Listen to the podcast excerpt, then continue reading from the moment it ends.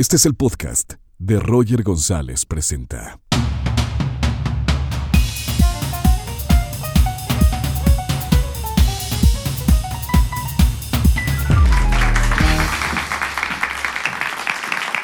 ¿Cómo están? Bienvenidos a Roger González Presenta. No me quiero extender con la presentación porque la persona que tengo a continuación es una gran, gran maestra de la industria del entretenimiento. Eh, un fuerte aplauso y, y rapidísimo la presento a Lola Cortés. Hola. Bienvenida, Lola. Gracias, Bienvenida. Adelante. Sí, gracias. Buenas. ¿Cómo están? Qué plaza. Oye, sí nos llegó el mail a los dos entonces. ¿Ya en qué grupo tocamos? En el color vino. Lola, qué gusto tenerte en este programa. De verdad, te admiro muchísimo. Muchísimas gracias. Yo también he seguido mucho tu carrera. Este, Gracias, gracias. Digo, obviamente no eres de mi generación. La he seguido por mi hija. sí, porque no eres de mi generación, pero estoy muy, muy contenta de estar aquí. Igualmente, Lola. Gracias. Y aquí queremos escuchar las historias de vida de, de los invitados que están aquí en la teatrería. Todos tenemos una historia. ¿Cuál es la tuya? Oh, Dios. Oh, ¿por dónde empezamos? No, pues a ver, este. Yo vengo de. Tengo 49 años. Sí. Cumplo 50 ya este año. Vengo de una familia de artistas. Eh, mi madre era una gran cantante eh, en el dueto de Elena y Lola. Mi tío abuelo, José Alfredo Jiménez, un gran compositor. Por parte de mi padre, mi padre llegó desde Santiago de Chile Ok. eh, los, a finales de los 60 con un grupo de jazz. Él es concertista. Eh, y cuando llegó a México, él ya no puede regresar por la entrada de Pinochet Sí, al poder. la dictadura. Ah, exacto. Y, eh, y entonces aquí pues estaba pues el señor pues muy bonito este, y empezó a hacer telenovelas y empezó a hacer teatro y eh, e hizo una gran carrera de teatro. Y bueno, la verdad es que me, siempre quise ser no actriz ni cantante. ¿Es en serio? ¿Desde chiquita? No, no ¿Qué querías quise. ser? Quería ser maestra porque, porque en esa época, le estoy hablando de los 70 en esa época yo estudié en una escuela para niños especiales que en esa época nos llamaba niños problema. ¿Era rebelde? No, eh, lo que ahora eh, puede son, es como déficit de atención, Asperger, autismo, todo eso, Ok. no tenía un nombre. Todos éramos simplemente niños problema. ¿Estabas diagno- diagno- diagnosticada con esto? Sí, Ok. y entonces... Hiperactiva. esta- demasiado. Y esta escuela éramos 21 en toda la primaria y la directora fue la que le dijo a mi madre, sus hijas para que puedan salir adelante necesitan hacer teatro. Es la única manera que las va a ayudar a poder socializar o a mantenerse tranquilas. Tienen la- están todo el tiempo creando, creando, creando. ¿Cómo era tu infancia? O sea, ¿cómo- los, los Mm. primeros años de vida, ¿qué es lo que eh, recuerdas? Este, la verdad fue, fui una niña. Tengo tantas cosas que discul- por cuales disculparme con mi madre. Este, estábamos recordando mi hermana y yo. em, nos encantaba, vivíamos en un edificio de cinco pisos. ¿Ciudad de México? eh, en la Ciudad de México y nos encantaba, a mí- decía, platicaba la, justo ayer, este, que yo decía, vámonos, yo soy la hermana mayor, ¿no? Sí. A brincar los techos de las azoteas. No, Entonces, Lola, ¿en serio? Y que decía, es que yo creo que me voy a caer. Y era caída de cinco pisos. Y yo, ay, no te caes, o sea, te agarras. Si no puedes, yo te jalo. Y que mi mamá llega, y yo recuerdo, perfecto recuerdo que llegaba mi mamá y nos veía, ya sabes, en la escalada. Le daba un infarto. Y decíamos, ya nos van a. Bueno, éramos de lo peor. Era eh, patines todo el tiempo, bicicleta todo el tiempo, todo el tiempo las rodillas deshechas, los codos. Entre más sangre hubiera, estábamos mejor. Era así de, claro, yo logré contra los niños. Pleito, pleito, Qué pleito. difícil para tus pleito. papás, ¿eh? Pues no para mis papás, porque mi papá se separó de mi mamá, bendito sea Dios, muy a tiempo. Se fue a los dos, tres años, entonces ya, así, eh, adiós. Y se fue con una gran actriz que es- resultó con los años ser mi suegra. ¡Órale! ¿Por qué? Espérense, no, no es No. Es que sí, está raro, pero no. A ver. Sí, salud. Este, No, salud. Salud, salud, Ok, sí, salud. salud. Salud. Salud. A ver, Sí, ¿cómo es esa historia? Empezamos. Ahora sí empezamos. Ahora sí, miren, lo que sucede es esto. Este, bueno, si ven que eso me empiezo a decir, no soy muy buena tomando. Este, mi papá deja a mi mamá por esta maravillosa actriz. Sí. Una gran, gran, gran actriz, Alma Muriel. Claro. Tienen una, mi Alma ya tenía un hijo y mi papá y Alma tienen una hija en común. Mi mamá, que ya nos tenía a mi hermana y a mí por parte de mi papá, Sí. como no tuvo problemas porque mi papá se fue, entonces se hizo muy amiga de Alma. Porque Alma le llamaba, porque mi papá era tremendo, y le decía, Lolina, ¿no está Ricardo contigo? No, Alma, no está aquí, te lo juro. Ah, eran que-". amigas. Claro. Ok. Todo en familia. Perdón, sí. Y entonces mi papá nos llevaba a dormir a casa de Alma para que conociéramos a nuestra hermana y a nuestro hermano mayor, que no era nuestro hermano Claro. realmente. Y así estuvimos unos años. Te voy a hablar que a los... Se separaron como los cuatro años ellos. No nos, yo no volví a ver a mis hermanos. Y, este, y años más tarde nos encontramos y cuando vi a mi hermano dije, ay, perdón, y cuando vi a mi hermano dije, "Ah, ah, ah. hola, ¿qué tal? Soy tu hermana menor. y me lo quedé. Y entonces tuve dos hijos con mi hermano Ajá. y entonces mi media hermana es la tía, tía, cuñada, cuñada. ¡Guau! Por parte de los dos. Ok. Entonces, este, yo quería ser, regresando un poco, yo quería ser docente para regresarle a la escuela todo lo que me había dado, todo lo que me había ayudado, porque no, no entendíamos, no podíamos, sabes, encajar en ningún círculo social, en ninguna escuela. Siempre fue muy difícil para nosotros. Por ejemplo, tú me preguntas ahora en casa, yo necesito en casa, y eso lo entiendo, necesito eh, que vengan eh, los eh, tí- títulos, o sea, aquí está la zapatería, Sí. zapatería, closet, o sea, tengo que saber, porque para mí no es tan fácil en la casa decir, claro, el pasaporte lo dejé en... ¿En dónde? Bye. Se me va el mundo. Y en es, y de ahí ya llamó alguien. Entonces ya no me acuerdo de que estaba buscando el pasaporte. Una cosa lleva a la otra. Les claro, digo, claro. si Me identifico se un poquito en eso. es que si en la, vida dispersión de las se cosas. escribiera en un libreto, si me lo escribieran en un libreto, sería más fácil. O sea, si, si la vida fuera como el escenario, te lo juro que sería más fácil para mí. Pero vivo en, en la luna. En ¿Y cómo entras a- al, al teatro, Lola? Si te querías dedicar a ser docente, ¿en qué momento el teatro te llama? Porque el teatro es tu vida. Porque extrañamente, en esa época de los 70 Alma Muriel estaba haciendo Drácula en el Teatro Manolo Fábregas con Enrique Álvarez Félix.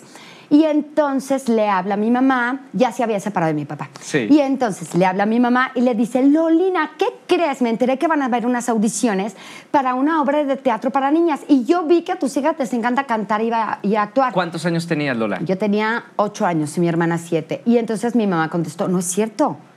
Mi mamá, siendo cantante, pues para ella no cantábamos nada. Creo que no, no cantan, ni bailan, ni nada. Sí, tú llévalas. Entonces dice mi mamá, obviamente no es que lo recuerde con atención, pero nos llevó, recuerdo cómo nos prepararon para la audición, recuerdo el pánico de la audición y recuerdo que canté horrible, por supuesto. ¿Qué canción? ¿Te acuerdas? Sí, claro, de Helen Reddy, Ok. una intérprete gringa, eh, You're My World. Y me salió horrible, pero por supuesto que me salió espantoso. Y mi hermana cantaba maravilloso. Bueno, sigue cantando, pero yo era la. Yo era la de, niña, cállate, estás desafinada. Y Lau era de, "Tú canta, hija, sí. Y a mí era, tú di poemas, tú así. Entonces, o sea, pero en el momento, eso sí lo recuerdo en la audición, canté muy mal, temblé, estaba asustada. Y empezó la audición de, mm, de baile y dijeron, ¿quién puede bailar tap? Y entonces, pues nadie contestó y el chavo empezó a hacer los pasos de, de tap. Sí. Y yo empecé a tapear con él. Y no Primera era- vez que lo hacías. Sí, y entonces quedó y me dijo, y entonces puedes hacer esto, ta, ta, ta, ta. Y yo, sí. Si escalo esto- las, las azoteas de que y no entonces- tapa zapate. Y entonces, yo la verdad es que me quedé porque era la niña que bailaba tap. ¡Wow! Y, ento- y entonces, por eso te digo, es una cosa muy extraña. Mi hermana incluso tiene, yo, como te das cuenta, como se dan cuenta, yo estoy tatuada, yo soy un libro abierto, yo mi vida la tengo tatuada en el cuerpo. Y mi hermana incluso tiene tatuado el nombre de Alma, porque si- sin ella no estaríamos haciendo lo que estamos haciendo. Claro. Ella fue lo que son las cosas. Qué bueno que mi padre dejó a mi mamá por Alma, porque si no... En fin. Las cosas, una, una cosa lleva a la otra. Una cosa lleva a la otra. Y la verdad es que así mismo fue. Del teatro vino un programa de televisión, vino la película, vino otra obra de teatro. A los 18 años, te puedo asegurar, haciendo qué plantón, fue cuando decidí Uy, qué obra. que quería hacer comedia musical, pero hasta los 18 años lo decidí. O sea, fue una decisión propia. Por todo lo demás estaba yo harta, yo no quería hacer, fui muy rebelde, fui exageradamente rebelde, un tanto anarquista. A los 20 años me rapé, eh, no había tatuajes en México, entonces busqué en Tepito que alguien me tatuara. Todo esto para molestar a mi madre. Este, usaba botas industriales que no se usaban. Este, bueno, fue un caos, o sea, de verdad. Y mi mamá de, ¿por qué me haces esto? Dejé de hablar porque ¿Dejaste de hablar con tu madre? Con la vida, porque consideraba que nadie merecía mi plática y entonces... ¿Qué edad tenías? ¿Qué edad tenías con eso? 19 eh, años. Entonces empecé a escribir, pero escribía con los números, me sabía el abecedario de números, para que nadie pudiera leer lo que yo estaba escribiendo. Y entonces mi mamá decía, ¿tienes algo que decir? y entonces mi mamá, mi mamá creo que la pasó bastante mal. ¿Qué pensabas de la vida a, esa edad, eh, eh, de esto que me cuentas? ¿Qué pensabas de la vida? Estaba muy enojada, estaba yo verdaderamente molesta por el sistema educativo. Estaba eh, Como la Mars ahora, es como la nueva, la, nueva generación de la Mars, ¿te acuerdas? ya había una precesora antes y era ah, no. Cortés. Era, de verdad, estaba yo muy molesta porque yo había salido de este sistema Montessori en donde realmente me habían enamorado. ¿Mandé? ¿Es buenísimo o no? Es maravilloso, que es donde nos ayudaron. Y yo de verdad me enamoré del estudio, me enamoré de la lectura, me encantaba la historia, me enamoré. Dije, sí, y ya cuando nos sacaron de ahí, que te tratan como un número más, no saben si tus papás están juntos o no juntos, no saben, eh, ya sabes, eh, Día del Padre, y tu papá no llega pero no entienden. O sea, hey, pregunta, no hagas Día del Padre, no hagas festivales para que vaya, porque a veces no pueden. Claro. Entonces yo ya venía cargando con todo eso. Estamos muy mal artísticas. Era una clase de relleno, cuando para mí artísticas era esencial. Educación física, afortunadamente, eh, pude competir en 100, 200, 400 metros planos intersecundarias y después interdelegaciones, ya no pude interestatales porque estaba trabajando, pero tampoco le daban el apoyo al deporte como yo quería. Y entonces empecé con una rebelión ya a chocar con todo eso. Ya, para los 19 años, ya así, explotó la bomba, por supuesto, dejé de estudiar y me volví autodidacta. Entonces me subí a la azotea a leer, a leer, a leer, a leer y escribir, escribir, escribir, porque yo no quería, yo pensaba que ninguna escuela merecía que yo estuviera ahí si no me iban, si ellos no sabían quién era yo. Claro. O sea, ¿con qué derecho tenían, eh, qué derecho tenían, eh, tenían, ellos de exigirme algo sin saber si estaba yo o tenía la posibilidad de darlo? Este, entonces me salí, me, me fui autodidacta completamente, me dediqué a educarme por mí, eh, por mi parte, exacto. Y este, pero eh, con el tiempo igual me sucedió con, con mis hijos, o sea, tuve muchos problemas con las instituciones educativas con mis hijos así. El niño, disculpe, el niño, porque empezó a dejarse crecer el cabello, balón, mi hijo tiene 25, iba en la primaria. El niño trae el cabello un poco largo. Dije, ok, ¿y molesta en la clase? No. Mm. ¿Le va bien? Le dije, tiene nueve y dieces. Sí. Le dije, en su reglamento no viene lo del cabello. Entonces era como... ¡Ay! Entonces, disculpe. Entonces, disculpe, ¿podría, si el hijo va a tener, si su hijo va a tener cabello largo, ¿podría peinarlo? Dije, sí, claro que puedo peinarlo. Y le dije, eh, nada más que entienda que usted se duerme a las 8 de la noche y a las 8 de la noche empieza mi función. o sea, esa es la diferencia. Nada más quiero que sepa. Eso fue primaria. Tú no sabes secundaria. Me encanta, Lola. Tú no sabes, les hice la vida imposible. Me encanta, Lola, porque tienes las ideas tan claras que, es un placer escucharte. Eh, el arte, ¿qué pasó con el arte? El arte llegó a tu vida. Sí. ¿Para ti qué significa el arte? Es una manera de expresarte tal cual. El arte es una manera de comunicación. Eh, no sé, podemos comunicar. A veces hay, personas que pueden comunicarse mediante la escritura y no pueden hablar de frente. Hay personas que pueden comunicarse mediante la música, mediante una pintura. De verdad, es un medio de comunicación y es universal.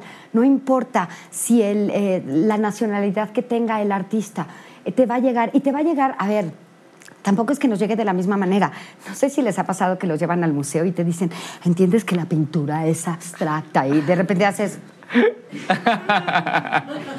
y, entonces... Eh, lo, más, lo más importante es que tal vez esa pintura no te guste, pero es porque todos somos cada cabeza es un mundo y la, la comunicación, el arte te llega por medio de la música, de una escultura, de una pintura, incluso para la gente que cuántos se usaron los poemas antes o que estás leyendo eh, un Benedetti en su momento, bueno, que yo fui fanática, este eh, Neruda, cuando a la gente que le gustan los poemas, este, me explico, o sea, la lectura tampoco tiene que ser, eh, tengo que leer nada más, no, no, se me fue el nombre ahorita. Puedes leer cualquier cosa. El arte es, es un medio de comunicación, es un medio de, no solo de entretenimiento. Tú sin arte hubieras explotado, ¿no? es mi percepción, perdón, Lola. o sea, yo, creo yo- que yo- sí. yo imagino a Lola sin el arte, sin estar en el escenario, sin escribir, sin leer. ¿Qué sería de este personaje sin el arte? de esto que tengo a un lado. La verdad es que el arte me salvó. ¿Por qué? Me salvó en muchos aspectos porque este mm, para mí eh, me salvó en muchos aspectos y me golpeó en muchos más. Este ser artista me salvó porque pude expresarme. Y con los años, este, ya podía yo dar mi punto de vista y no ser lo que ellos querían que fuera. Eh, no sé, es que no tiene el cabello largo, es que no tiene chichis, es que no tiene nalgas, es que está muy bajita, es que se come las uñas, es que tiene demasiadas pecas, es que canta como mayor, es que canta. Entonces, ¡ah! O sea, incluso fue un choque de ideas, o sea, de vida. Era como, a mí mi mamá me dijo, porque además me sentaba mi mamá a ver a Liza Minnelli, a Carol Burnett, a Shirley MacLaine, me sentaba y decía, velas, ve a estas mujeres. Bueno, yo me sabía toda la discografía de Valeria Lynch. Guau. Toda la discografía, por supuesto. Y entonces para mi mamá eso era, o sea, tú quieres hacerlo, tienes que hacerlo bien. ¿Sentías presión por eso? O sea, tu mamá evidentemente quería que fueras una gran artista. ¿Y, tenías alguna presión por parte de, tu madre de no llegar a cumplir sus expectativas? Sí, por supuesto. Este, recuerdo una vez que estábamos en Vaselina, 1984, llegó Julisa y me dio una, una acotación. Esto no puede estar sucediendo, necesito que hagas esto en escena y que te vayas para acá, para allá y el tiempo y la bla. Ok. No me preguntes por qué estaba ahí mi mamá, no lo recuerdo. Pero sí recuerdo que mi mamá me agarró y me dijo, no quiero que te vuelvan a dar una acotación. Tú tienes que ser perfecta y no tienen por qué decirte nada ahí sentí así, se abría eh, un hoyo, porque yo juré que lo estaba haciendo perfecto, a todo el mundo le gustaba. A partir de ahí la presión fue inmensa, tan grande llegué a sentir presión. Cuando vino que plantón y estaba yo de la hiedra, recuerdo el primer día de función, no quería salir al escenario, dije, no va a salir la voz, no voy a poder. Tu madre estaba ahí en el Ay, público. por supuesto. Y entonces, por supuesto. Y además, ya sabes, oh, y vocalizando ella. Ella estaba vocalizando, Oh, no yo. No, no es cierto, no, no. Pero así me lo imagino. Este, mi mamá, estaba yo muy nerviosa y mi padre, que pudo, no recuerdo si pudo ir a- al, al estreno. estreno. o solo eh, me habló por teléfono, pero me dijo, solo recuerda tu primer eh, texto. Del primer texto va a salir todo lo lo demás. A la fecha lo tengo. La presión fue tan grande, tan grande. Este, a los 20, 1997, a los 26 años, hice audición para La Bella y la Bestia. Pero yo no fui a hacer audición para La Bella, porque, como les digo, yo mido metro y medio y todos me habían dicho, no, La Bella tiene que medir unos 70, tener el cabello larguísimo y ser súper bonita. Dije, ah, bueno, ok. Entonces dije, bueno, pues voy a hacer audición para cualquier cosa. Yo no conocía el musical. Siempre he dicho que he sido un error en el musical, porque no soy de los que compran todos los musicales y los... ve- No. ¿Que ha me- sido un error en el teatro musical? o sea, que fue un accidente, ¿sabes? Soy como, ay, caí. De tercera y- llamada, y ahora- comenzamos. Y ya. Entonces, sí, y porque... eres la mujer teatro musical Gracias. de nuestro país. Pero es que no algo, no fue algo con la- mm, yo no me preparé para hacer comedia musical en el sentido de que yo no sabía que se podía hacer. No, ah, yo cantaba con mariachi, eh, hice algunos discos poperos, que fue ay, toda una desgracia. Pero el musical era como, ah, sí, bueno, pues que no todos cantan. Para mí era como, pues que todos cantamos y bailamos, ¿no? Que no es lo más normal. Claro, claro. Cuando llegué a Be- ya Bella y Bestia en el 97, yo tenía que leer libros de autoestima. Porque cuando me dicen, te, quedas con, te quedaste con la bella, fue un, ¿ah? Yo, pero, pero si yo mido unos 50. No, pero además los de Disney, o sea, estaban felices. bla, Viene la gente de Estados Unidos, claro. Y yo, ah, ah. Pero cuando me lo dijeron, me dijeron, felicidades, te quedaste con Belle. Y yo, ay, qué padre. Yo pensé que Belle era una amiga de Bella. Y entonces, ay, qué padre. Me quedé Wow. con Belle. O sea, qué buena onda, qué buena obra. Y entonces me quedó viendo el señor. Recuerdo que me miraba, me decía, no estás entendiendo nada, ¿verdad? Yo en la oficina y yo, con Belle. ¿Quién la producía en ese entonces? O, eh, ¿O César? César, Mor- su, Morris. su- no, Morris todavía no había llegado. Ok. Y fue su primera producción teatral musical y entonces me dijo, Belle es bella. Y yo, yo soy bella. Él me dijo, te quedaste con bella. No lo podía creer. Y entonces, ya, me dieron la noticia. Me dijo, pero no puedes decirlo, porque si lo dices, no estrenas. Y yo, ¿ah? Salgo, recuerdo que estábamos en el Palacio de los Deportes, salgo al estacionamiento. Yo iba con un vestido, como pueden ver, yo era súper exageradamente hippie. Y entonces tenía yo un vestido floral de acá, con unas eh, chanclas eh, de plataforma, con unas medias de flores, traía un sombrero de ala ancha y tenía una bufanda. ¡Qué lugar! Ah, ¡Qué imagínate, o sea, o sea, vestida así y eres bella. Yo, ¿estás seguro? Véame. Entonces, y tenía yo el cabello largo y en esa época consideraba que no era necesario cepillarlo porque podías perder energía. ¡Wow! Entonces, Ah, espérame, espérame. Una, una pausa, una pausa rapidísima. ¿Ya has escrito un libro? ¿No lo has escrito? Prométeme que vas a escribir un libro.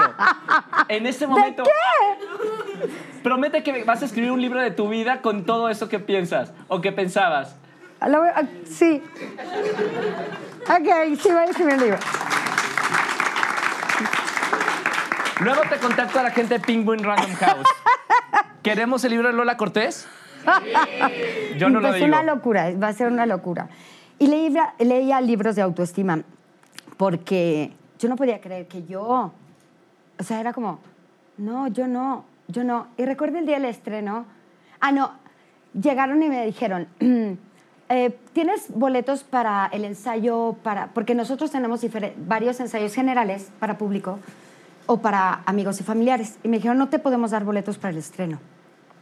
¿ok? Pero solo puede- te podemos dar boletos para el ensayo general. Los que tú quieras. Pedí 100. ¡Oh! Nunca había pedido tal, jamás. ¿Y si te los dieron? Y entonces me los dieron y estuvo muy padre y todo. Y entonces en el estreno, como no me dieron boletos, pues no puedo invitar a mi mamá y en esa época a mi esposo, el papá de mis hijos. Sí. Y entonces recuerdo que mi estreno fue como, para mí no significa nada porque no está mi gente. Estaba en escena y volteé y estaban, ya en las gracias volteé y estaba mi mamá y mi esposo brincando y haciéndome así, yo, vestidos, o sea, impecables, y yo no, no entendía, o sea, ¿cómo lo habían logrado? Me cuentan que llegaron, dieron primera, segunda, tercera llamada, comenzaron, y estaban afuera y estaba lloviendo, recuerdo que estaba lloviendo. Y se los encontró el jefe de prensa y les dijo, ¿qué hacen aquí? Entonces, es que no tiene boletos para nosotros y estábamos viendo si nos vendían para ver su estreno. ¿Qué? Ustedes tienen que estar adentro, o sea, son el esposo y la mamá de Bella. Los metieron, perdón, yo no me enteré hasta el final. Entonces se volvió muy, muy padre, pero muy difícil porque toda la gente en ese momento cuestionó si valía, la- o sea, ¿quién era yo para ser Bella? ¿Qué ¿La había prensa? hecho yo? ¿La prensa? El no, la prensa se portó increíble. Los compañeros, ya sabes, los que fueron a la audición y no se quedaron. Este, ¿Y quién era ella? Eh, claro, ¿y quién era ella? Pero ¿Y por eso es normal, ella? ¿no? Ge- Generalmente los que no no quedan sé. en el papel critican al que sí quedó en el papel. Pues la verdad es que yo no. Yo, si no me quedo en el papel, digo, sí, me lo merezco por mensa, igual y no me salió. Porque a veces pasa. A ver, en una audición en minuto y medio no vas a demostrar lo que puedes hacer en 700 representaciones. Y también sucede que eh, escogen a una persona porque hizo minuto y medio bueno de audición. Claro, y a las 50 representaciones ya no tiene voz. ¡Duh! Es obvio. Pero bueno, cada quien. Cuando ponga mi obra, ya veré. y entonces, este, fueron momentos muy difíciles. Este, Te dio mucha alegría verlos ahí. me dio alegría verlos a ellos y de ahí hice el fantasma de la obra y la gente eh, se sacó de onda porque me fui al ensamble y todos, ¿cómo después de ser bella vas a hacer el ensamble? dije, espérame, es el fantasma de la ópera. Y yo no, no tengo la técnica del bel canto, que es la técnica de ópera. No tengo ninguna técnica ni rusa ni italiana, no tengo ninguna técnica. Eh, yo quiero aprender de esta gente. Y fue una, bajarte del pedestal, que lo agradezco. ¿Te subiste al pedestal cuando hiciste el protagónico de Bella y no, Bestia? todos me tenían aquí, yo no lo entendía. La verdad, no, si yo leía libros de autoestima, tú quieres que yo estuviera en un pedestal, hombre. Yo antes de salir así, Dios te ama. Gracias. y entonces, este, y e iba mi hijo de tres años, balón, le decía, mi amor, mira la bestia. ¡Ah! Entonces, después, años más tarde, en el 2007, que se volvió a hacer La Bella y la Bestia, me invitaron. Yo ya en señora empoderada, que esa palabra me parece muy simpática, empoderada. Ahora está de moda. Ajá, pero es una cosa muy extraña. ¿eh? Y entonces yo ya me subí y ya tenía yo a mis dos hijos y dije, no lo puedo creer. Al fin mi hijo me va a ver bien y mi hija va a decir, mi mamá es una princesa. No, no lo no sucedió. Pero no se fue como, ay, ma- mi hijo. Ay, ma, pues sí, ya sabemos pues lo que hace, o sea, neta, o sea, estuvo chido, está padre, qué buena onda. Y yo, que esperé tanto tiempo para esto.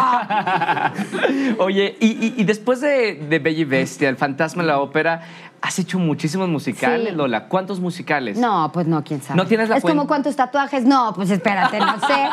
No, no, no Has tengo hecho la muchísimos. He hecho muchos musicales. Tu carrera es dentro del teatro musical. Ha sido básicamente, básicamente dentro del teatro musical he tenido la oportunidad de hacer cosas no musicales, teatro de cámara. Sí. Este, ahora incluso tengo yo un negocio que se llama Teatro en Corto y en una casa hacemos, eh, tiene nueve cuartos y en cada cuarto se hace una obra de teatro diferente de 15 minutos. ¿Con qué propósito hiciste el teatro en corto? Poder acercar a la gente al teatro y el- o el teatro a la gente. ¿Le falta aquí en Este, México? Lo, lo que nos falta, ¿sabes? Ok, no voy a decir lo que nos falta. No, dilo, dilo, pero dilo, voy a decir lo que no, no, Sí, no, no, porque después, porque después Balón dice, te vuelvas muy mafalda en la política. Así, yo opino. Balón, no, Mexicanas Balón, Balón. y mexicanos. No, no vea esto, que no vea esto, que no vea esto, que no escuche esto. No, di- dime tu opinión sincera. No, mira, la verdad es que creo que estamos pasando un muy, muy mal momento. Creo que como mexicanos, creo que a toda nuestra gente joven, híjole, están cargando, están cargando con el país. Eh, cuando debe, eh, no solo, porque además están aportando, yo veo todo lo que están haciendo, lo veo en mis hijos, lo veo en mis alumnos, porque estoy dando clases, tengo alumnado desde seis, de, desde seis años hasta cuare- ayer, 52 años el mayor. Sé lo que están tratando de hacer y están tratando no solo de salir adelante, nuestra gente de ahora, nuestro alumnado de ahora no es egoísta. Creo que es el alumnado más, está dando, dando. ¿Por qué? Porque está estudiando para dar a su país, para dar a su gente, para dar a su familia, para poner el nombre de México en alto. ¿Y qué sucede? Que nuestro gobierno no lo está viendo. O sea, necesitamos, ¿qué necesitamos?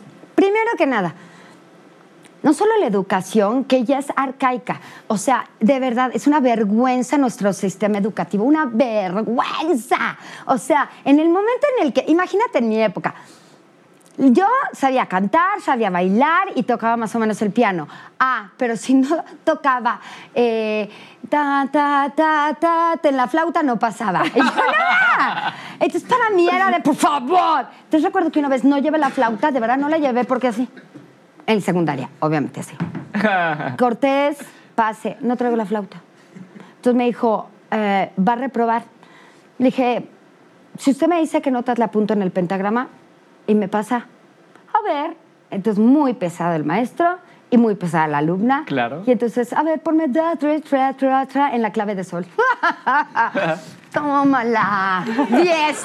Yeah. Y mis amigas, ah. Le dije, güey, ¿cuándo vas a utilizar la flauta? ¡Reacciones! Que te enseñen guitarra, que te enseñen piano, que vean para qué estás listo. A los deportistas que los, ¿sabes? O sea, si estamos, ahora que hay tanto por ver, tú estás viendo en otros países, los preparan para ver las Olimpiadas y dices, obviously, o sea, está metido en la gimnasia desde los cinco años el chinito. O sea, por favor. Entonces, este, creo que si en mi época yo ya estaba molesta y después viene con mis hijos, no, los festivales infantiles. Roger, salud. salud, gente. Me encanta. Los festivales infantiles. A ver, entiendan una cosa. No todos cantan, no todos tienen ángel, no todos bailan. Por favor, papás, no se mientan.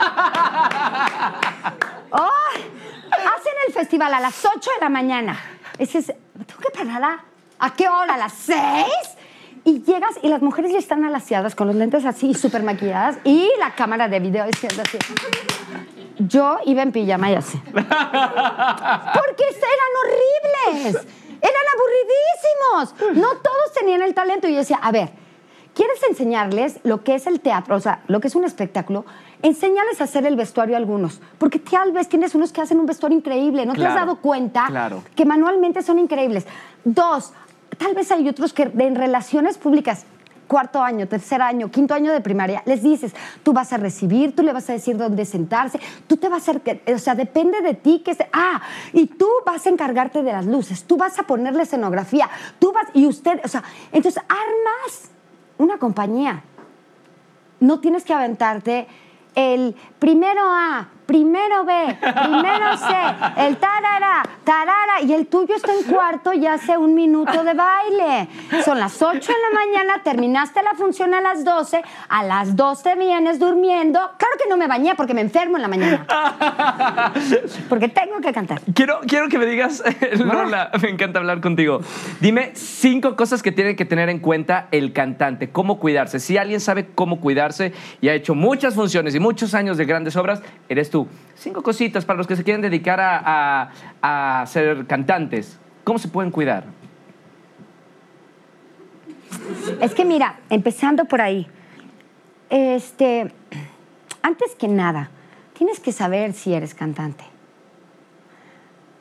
Es terrible que digan, ay, quiero ser cantante. No, mi amor, no es que quieras ser o no. Eres o no eres cantante. Es así de simple. Y hay cantantes a los que puedes pulir. Nacieron con eso. Ahora, ¿qué vas a hacer? Vas a pulir este diamante en bruto. Entonces, ya que está pulido este diamante en bruto, ahora le toca a él cuidarse. ¿Qué va a hacer? Necesita disciplina, preparación, estar checando lo que viene, quiénes son los artistas que están saliendo, cuál es el estilo que se está usando. Dif- diferentes, además, maestros, diferentes maestros de canto te ayudan mucho porque de verdad te llega información por todas partes. Momento, no porque te digan, este es el mejor maestro de canto, puede ser el mejor maestro de canto para ti. Porque tu maestro de canto tiene que ser también, además, tu terapeuta. Porque ese día llegaste triste, llegaste mal, tuviste un problema. Él tiene que saber cómo tratarte. Aquí, este es nues- nuestro instrumento. Si todo esto está tenso, esto está tenso. Y entonces, si tú sacas la voz, tú vas a lastimar. Las cuerdas vocales son chiquititas y están todas así delgaditas y así blanquitas y así se tienen que quedar. Si tú las empiezas a forzar, entonces empiezan a inflamar y entonces ya no cierran correctamente y se escapa el aire y es cuando oyen a los cantantes que hace o sea, entre, entre las notas, y haces, y te dice ese estilo. Ay, vete a checarte estilo. Entonces, necesitan todo eso. Pero antes que nada, tiene, antes que nada, tienen que ser honestos con ustedes mismos. Quiero ser cantante. Sí, mi amor, sí. Pero cantas. Te podemos ayudar, pero cantas. Porque puedes hacer otras miles de cosas. Y hay incluso gente que canta divinamente bien y dice, yo no. No puedo ponerme en un escenario. No te llena. Y le ves los ojos que no tienen hambre de. Entonces, hay, antes de, de- de poder cuestionar, o sea, de poder dar las notas de qué pueden hacer, tienen que cuestionarse y ser de verdad honestos. ¿Soy o no soy un cantante? Me lo tiene que decir alguien que esté fuera de la familia.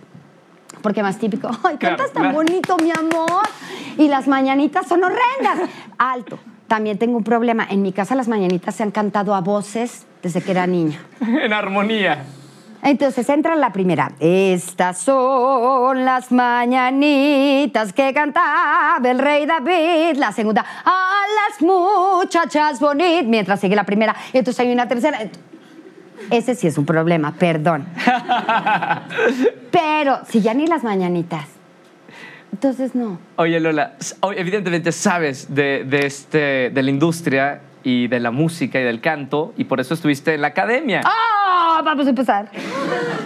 ¿Te gusta hablar del tema o no? Claro, estoy contentísima. Mírame. ¡uh! Lola, México en gran parte te conoció por este proyecto. Tengo mucho que agradecerle a, a Fueron la muchos televisora. años. Tengo, y deja los años, lo que fue para mí. Tienes qué toda la razón, fue un gran trampolín para mi carrera. Nadie sabía que existía, excepto la gente que iba al teatro de comedia musical. Pero gracias al programa... A la este, televisión. A la televisión. Este, pero honestamente a este reality show es que pude dar a conocer quién, quién era yo, a qué me dedicaba, cuál es la disciplina, lo que un director te exige. Este, no llegas con el director y dices, ah, es que me siento mal. Pues Claro. no, ya firmaste un contrato, no te sientes mal. Además, déjame te digo, nos vacunan diario para que nos haga una epidemia en los camerinos. Y por contrato no puedes subir ni bajar de peso cuatro kilos, porque el vestuario está hecho a- a- al medida. peso al que llegaste. Si tú subes de peso o bajas de peso demasiado, te corren. Tienen todo el derecho, está escrito por contrato. El teatro es exigente, Sí. muy exigente. Sí, y a una señora como yo ya, ya bajar de peso ya es muy difícil. Pero regresando a, a- a A la, la academia. academia. Eh, tienen mucho que agradecer de, de este programa. ¿Cómo fue tu paso por, por este programa? Fue muy difícil. ¿Por qué? Porque yo no, porque yo no había visto el programa como tal. Recuerdo que cuando me hablaron estaba yo en el cine con, mis- con mi hijo, con mis hijos, ya, pelota estaba claro, con mis hijos. Y este, dije, ay, sí, claro, claro, sí, te vamos a pagar dos pesos. Ay, está bien. Y ay, yo estaba separada y estaba pasando un momento muy difícil económico. Y dije, sí, sí, con uno tengo. Entonces eh, empezó el programa y recuerdo que la primera generación, mi primera generación fue la tercera. Venían de una segunda que les había ido muy mal, hasta donde me dijeron, no la vi. Pero yo no sabía lo que era la exposición, este escaparate, la vitrina que es la televisión. Hablas de ser famoso, famosa. Pues de que todo el mundo, ajá, porque en el teatro yo vivo en la oscuridad del teatro, soy una rata de teatro y además estoy disfrazada. Y salimos a veces por la puerta principal. Y, pe- y na- o sea, na- nadie sabe quién soy porque si, y si te toca Cats, ni tu mamá sabe qué gato eres. ¿Qué gato eras, mi amor? ¡Qué bonitas piruetas! No, yo estaba cantando. ¡Ah, sí! Así. Entonces, este, viene la segunda generación, mi segunda, que fue esta generación que todo- donde estuvo Yuridia, Erasmo Catarino, eh. Y entonces yo recordaba que yo estaba ahí como ya muy segura de, ah, bueno, ya sé de qué se trata. Y entonces recuerdo, y lo recuerdo perfectamente, que sale a cantar eh. Y yo creo que llevábamos dos conciertos o tres que yo decía, ay, qué mal canta. Y dije, ay, le voy a decir que se vaya, porque en la generación pasada, Gabito le dijo a tal cuate que se bajara del escenario y no había pasado nada. Entonces volteé y le dije, tienes que bajarte del escenario, o sea, no eres cantante, tan tan. Y contesta y dice, no me voy a bajar. Y yo, "Ah". y yo, ¿qué si te vas a bajar, maldita sea? Y entonces se empieza a armar toda esta meretinga. El productor ni siquiera estaba en México. ¿Quién era, Viene- quién era el productor? eh, Giorgio? Arezzo. Ah, claro. Y entonces viene y dice, ¿qué hicieron? Le dije, yo no hice nada, yo no me dije que se tenía que bajar y ella me contestó así, fue ella. Y tú me dijo, ¿y qué piensas hacer? Le dije, ah, pues la verdad es que yo no le quiero decir nada. Me dijo, no, tenemos que ver qué hacer. Entonces yo no entendí esta parte del reality, de, de esta locura. Del show. Ahí, eh, a mis hijos pues les iba, pues imagínate cómo les iba en la primaria.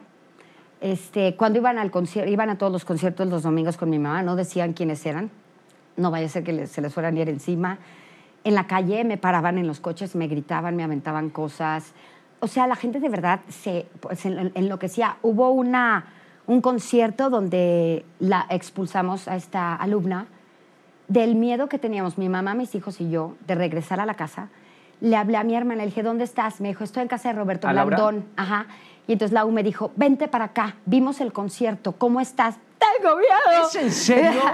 y entonces me fui a casa de Roberto, estuvimos ahí, hasta- nos recibió Roberto y su esposa hasta las 5 de la mañana. Entonces dije, yo creo que ya, ya, ya, ya, ya, nos podemos ir. Eh, la pasé muy mal. Por- Vino... Por, por esa situación, esa imagen Ajá. que te diste en el programa. Y entonces era yo la bruja, así, ah, ah, Pero ah. tú eras fiel a lo que querías, no lo hacías con la intención de. ¿Con no lo hacías con la intención de hacer el show. Tú no, eras. eh, es que ese fue el problema, que yo pensé que era en serio. O sea, yo sí pensé que era una academia en donde de alto rendimiento que les estaban enseñando. Entonces yo con mis creencias dije, bueno, Y pues vamos a sacar lo mejor que, de, que hay de- en ellos. Porque además el productor me dijo, tenemos grandes cantantes, quiero que saquen lo mejor de ellos. Viene la quinta generación, que estuvo ya como un poquito más ligerita. Ahí es cuando digo, se acabó. Viene para mí la audición de Dulce Caridad, voy, hago la audición a Nueva York, regreso a México para hacer Dulce Caridad, me invitan a programa, digo que no. Viene la séptima generación, me invitan a hacer academia, digo que no, me dicen, no, es que queremos que seas la directora. Entonces fue como, un, ¿yo? ¿Puedo dirigir? Sí. ¡Ah! ¡Sí! Y no. Pero lo hiciste. Pero tú no sabes cuántas veces renuncié. ¿Por? Porque es un programa. ¡Duh! O sea, Yo- pero después de tantas generaciones no, no, no llegaste a, a aprender cuál era el show business de- del reality. Es que a los, a los críticos no se nos permitía nada. No podíamos ni tener contacto con los alumnos, ni con los papás, ni con la familia. O sea, estábamos aparte. Sí, sí, sí. Y entonces cuando yo entro a la casa, dije, perfecto. Yo voy a poder arreglar el programa, van a cantar canciones increíbles. se- o sea, yo en Festival OTI. Yo, o sea, este va a ser el Festival Internacional del Mundo. y Yo lo voy a lograr. Y entonces meto a mi hermana como maestra de canto, que es una gran maestra Sí. de canto. Y entonces estaban mis amigos, estaba todo. Y de repente traes un chicharo. Y te dicen, Lola, ¿puedes venir? Es que estoy dando clase. ¿Puedes venir? ¿Me permites un momento? Y yo, oye, no me pueden hablar, si estoy con el alumno. Oye, ¿lo podrías poner de este lado para que la cámara lo tome y sácale tal información? ¡Ah! Y yo, pero no le puedo poder preguntar eso. Pregúntale. Entonces yo iba y decía, este, yo quisiera saber acerca de... ¿Has llorado por tu mamá alguna vez? ¡Ah! Y lloraba, y yo, ¡ah! ¡No soy psicóloga! Y entonces llegó un punto en el que en la semana decía, señores, ¿quieren tener un buen concierto el domingo? Déjenlos de hacer llorar. Necesito que el alumnado esté bien. Son usted- artistas. Pero entendías, Lola, que el, el- el- el drama daba rating. Ya lo entendías. Mm, Pero en ese momento lo que yo hice fue jugar al revés.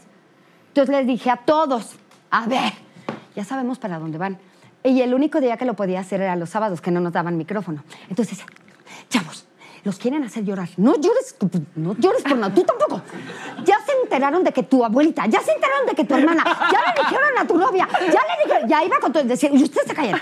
¿Por qué? Porque si los hacen llorar antes de cantar, van a cantar horrible y los van a sacar. Entonces todos como en, y entonces la producción empezó como, Lola, estás jugando en contra nuestra. Y yo les dije, quieran un buen concierto, déjenme trabajar. Entonces era cuando yo renuncié. Déjenme dirigir. Llevaban, me mandaban unas canciones y yo, ¿qué es esto? Es una canción que va, no les voy a decir la intérprete obviamente, que la canta tal. Y yo, no, no, ni canta la intérprete, o sea, no. Y tenemos a una mujer que canta aquí maravilloso, no inventes. Entonces yo hablaba, yo, o sea, hola, sí, renuncio. Entonces todos, ¿cómo? Y yo, entonces, ring, Lola, tú no puedes renunciar. Dije, bueno, vamos a hacer esto, te dan un change. Yo no renuncio, pero me cambias la canción. Bueno, dame tres opciones de canciones. Yo te doy tres opciones y tú tres opciones.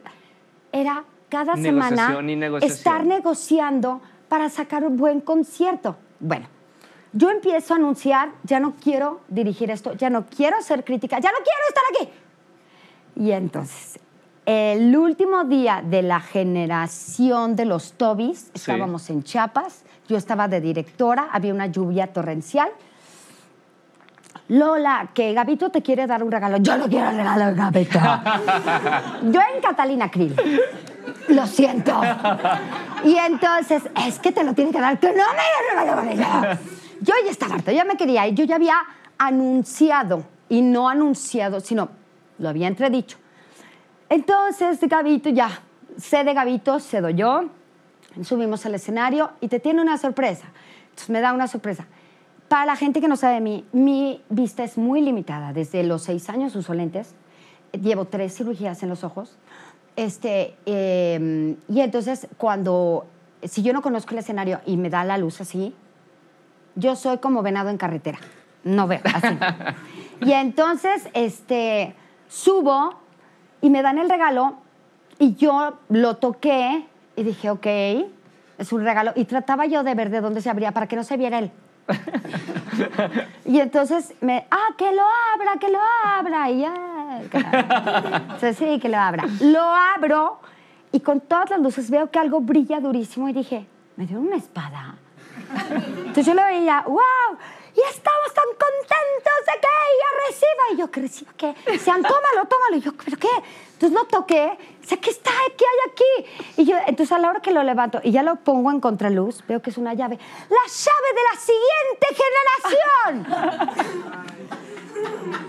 ¡Que me agarraron, maldita sea! Estaba yo, dice mi hijo y mi hija que fue de, ¡no! ¡La agarraron! ¡Lola! ¡Está feliz de estar en la siguiente generación!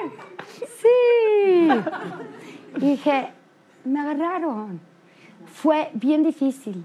bien difícil todas las generaciones porque la gente veía lo que sucedía, pero no veía lo que había aquí atrás. Claro. Y sí traté de cambiar el programa y sí traté de hacer, por ejemplo, cuando me tocó Edgar, un chico eh, invidente, este, lo puse a bailar y lo puse a hacer ejercicio porque lo tenían hecho a un lado, porque él no podía, porque él no podía. Él puede hacer todo. Entró, ahora hace todo.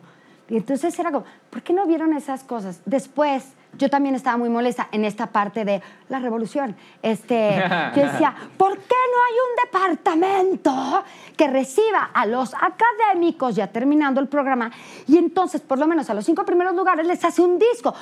se lleva a la academia de gira por todas partes y vemos quién se queda en el gusto del público y a ellos se les... No, salían y no sabían qué hacer con ellos. Claro. Entonces para mí era, entonces ¿de qué sirvió mi trabajo? Mañana nadie se va a acordar ni quién ganó, entonces no sirve lo que estoy haciendo. Y otra vez me volví ahí. bueno, dejando a, un lado la, academia. ¡Bendito sea Dios! ya nos queda poco tiempo y, hay mucho por hablar. Eh, ahora, actualmente, Lola, ya no haces tanto teatro musical. Eh, ¿Es por tu decisión de ahora ser empresaria y estar con lo de teatro en corto? ¿O cuál es la decisión de dejar un poquito el, escenario? Mm. Ok, Fíjate que eh, la comedia musical es una es, es eh, muy exigente. Yo tengo tres cirugías en las rodillas, tengo en las cervicales una placa de titanio con tornillos, este, tengo que operarme las lumbares y, este, y la última vez que hice Peter Pan eh, no se me había permitido regresar al arnés y lo hice a escondidas porque pues, no puedes hacerlo a escondidas, pero vamos, acepté. Y entonces mi hijo, Balón, fue, Balón me dijo, te pido por favor, la última vez que fuimos con el neurólogo, ¿Qué dijo el neurólogo? Señora, ya no puede bailar. Ah, no, me dijo, solo puede bailar. Yo creo que él piensa que yo bailo en las fiestas. El venado, el venado. Entonces yo así. Y no podía yo hablar porque me habían operado las cuerdas vocales. Entonces yo era de, entonces yo volteaba con mi hijo y le decía, quiero que le digas que taca, taca, taca. Entonces no le voy a decir eso. Él tiene la razón. Y yo, es, es una, sí quiero regresar a los musicales, pero no quiero tengo un problema en las lumbares, se llama parestesia. Y entonces hay un momento en donde, incluso dando clases, ya mis alumnos lo saben, eh, hay un momento en donde si hago un giro extraño o haciendo acrobacia, se presionan y tengo unos tres segundos para poder sentarme, si no se van las piernas. Se van de, me quedo sin piernas. Así, ay, perdón. Y me quedo como trapito así, tirado en el piso unos 20 segundos regresa la sensación poco a poco y ya me puedo ir parando, pero poco a poco. Me pasó una escena y entonces este, ahí fue cuando Balón me dijo, te pido por favor, te pido, dice, yo quiero que dures, pero no, te, no quiero yo ser el que lleve tu silla de ruedas. Entonces, si tú no te curas, yo no voy a llevar tu silla de ruedas. Dice, bueno, no curarte, si tú no te cuidas. Y es como un trato de... Y me dijo el doctor, usted quiere cantar, puede seguir cantando, pero ya no puede hacer acrobacia yo estaba estudiando pole dance, acrobacia aérea, que fue de donde me caí desafortunadamente. Estaba, eh, amo la acrobacia en el aire, este, pero ya mis hijos, tengo un nieto de año tres meses. Eh, la verdad es que de repente volteas y dices, hey, sí, ¿qué pesa más? Y entonces si puedo dejar algo en los alumnos, quiere decir que todavía estoy en el escenario. Ver a mis alumnos subir al escenario. Tengo alumnos que, no, que llegan a la primera clase y no pueden hablar Venimos de Monterrey, tuvimos un alumno con autismo y logró bailar supercalifragilístico expialidoso y cantarlo. Eh, alumnos de cincuenta y tantos años, alumnos de seis años. Si yo puedo lograr en ellos algo, quiere decir que sigo en el escenario. Yo creo que hice ya lo que tenía que hacer. quiero regresar a cantar con mariachi, por supuesto, hacer honor eh, a la memoria de mi madre que se, que se acaba de ir. Este, eh, y quiero cumplir. Lo que, me, dijiste algo al principio, cumpliste todas las expectativas de tu mamá. Yo pensaba que no, y eso después, cuando falleció, eso me, yo quedé muy mal, muy mal. Y en una plática un día mi hermana me confesó cuánto mi mamá me admiraba. Y entonces yo le confesé cuánto mi mamá la admiraba. Entonces mi mamá a cada una le decía de la otra, pero nunca nos lo decía directamente. Entonces las dos nos abrazamos y fue en serio, mi mamá decía eso, mi mamá decía eso. Y este, parece que sí cumplí sus expectativas. Digo, pobrecita, le tocó este tipo de mujer tatuada, pirceada y demás. Pero... Eh, lo que yo no quiero es subir al escenario y hacer el ridículo. estaría muy mal de mi parte, porque lo, lo que más me interesa es que al menos uno del público, uno, uno, diga, yo quiero hacer eso. Con eso hice mi trabajo. Gracias, Lola, por estar conmigo. Gracias. Te admiro mucho, te quiero Hablo mucho. Eres mucho, una perdón. gran mujer. Gracias. Lola Cortés. Ay, Roger, gracias. Gracias. Qué bonito, gracias. Muchas gracias, mi amor. Ni siquiera nos tomamos el vino.